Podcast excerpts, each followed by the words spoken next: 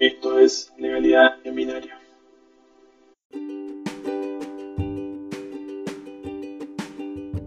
¿Qué tal? Me presento, soy Francia Silva y vengo a contarles un poco de las bases de datos y su legislación en la Argentina. Para introducir el tema, en la Argentina se encuentran las especificaciones con respecto a las bases de datos dentro de la Ley 25326 sancionada y promulgada en el año 2000. En estos minutos nos centraremos específicamente en los requisitos legales de las bases de datos, como en su recolección, el consentimiento, sus excepciones y la información que debe brindarse. En primera instancia, debemos definir qué es considerado un dato personal.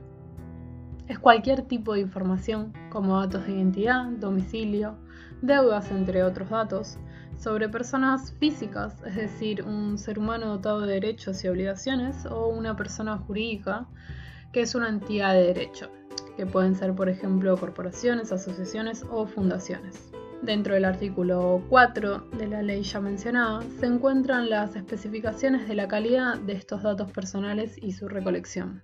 Estos datos deben ser ciertos, es decir, que deben ser verdaderos, exactos y tener la posibilidad de actualizarse en el caso que fuera necesario, poseer una vía de ser suprimidos o sustituidos en caso de datos que sean total o parcialmente inexactos o incompletos, deben ser adecuados y pertinentes y almacenados de modo que permitan el derecho del acceso al titular de los mismos. Además, deben ser destruidos cuando no dejen de ser necesarios o pertinentes a los fines por los cuales fue recolectado.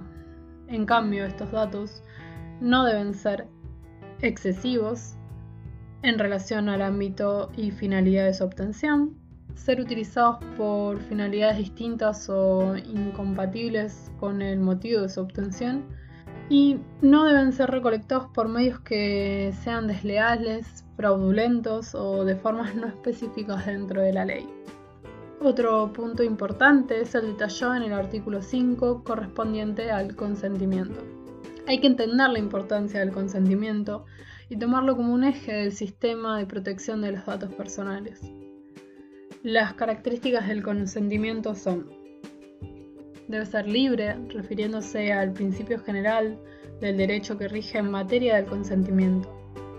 Deberá ser consentido con los elementos determinantes de la validez del consentimiento, discernimiento, intención y libertad.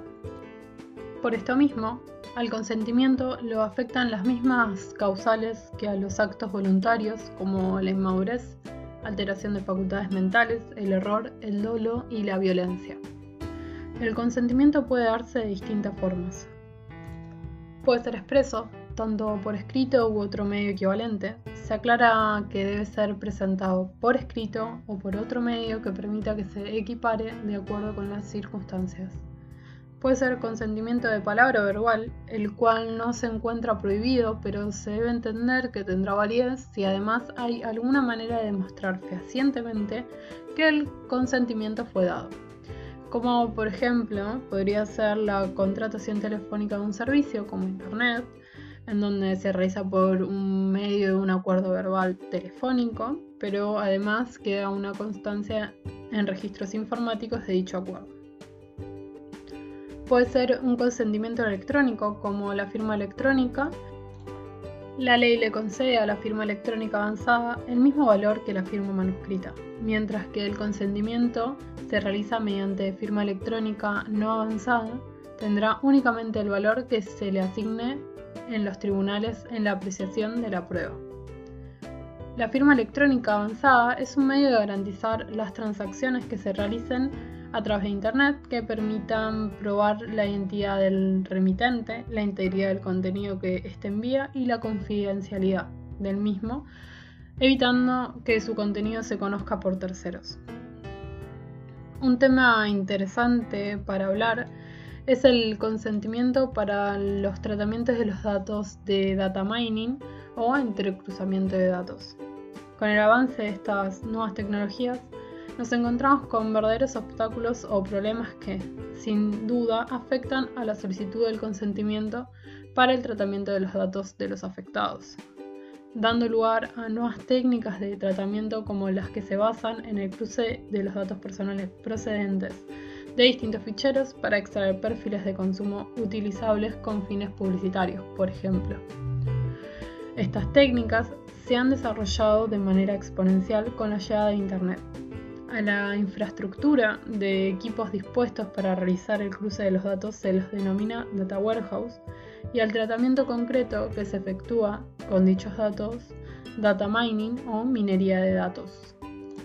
La propia denominación del tratamiento nos permite descubrir su finalidad que no es otra que indagar distintas bases de datos donde las personas brindaron su consentimiento al tratar de los suyos con el objeto de obtener, a su vez, una nueva base de datos como resultante del entrecruzamiento de los datos de los anteriores. A estos efectos, por regla general, los tratamientos de data mining se efectúan en sistemas informáticos distintos a los del resto de la empresa, incluyendo en los mismos los datos procedentes del resto de los ficheros para su interrogación. Estas técnicas normalmente están dando lugar a conductas al margen de la normativa sobre protección de datos personales. También se encuentran excepciones en donde la ley no exige del consentimiento del titular para el tratamiento de sus derechos personales. Estas excepciones son datos obtenidos de fuente de acceso público y restricto, como son fuentes de acceso público, las cuales se deben entender como aquellos ficheros cuya consulta puede ser realizada por cualquier persona no impedida por una norma limitativa o sin más exigencias que en su caso el abono de una contraprestación. Son los bancos, bases, ficheros o registros que contienen datos que pueden ser libremente consultados y recogidos por los interesados sin necesidad de autorización o consentimiento del titular del dato obtenido. También son una excepción los datos recolectados para el ejercicio de funciones propias de los poderes del Estado o derivados de una obligación legal o datos como nombre, documento, nacionalidad e identidad, identificación tributaria o previsional, ocupación, fecha de nacimiento y domicilio. También son excepciones datos que deriven de una relación contractual, científica o profesional.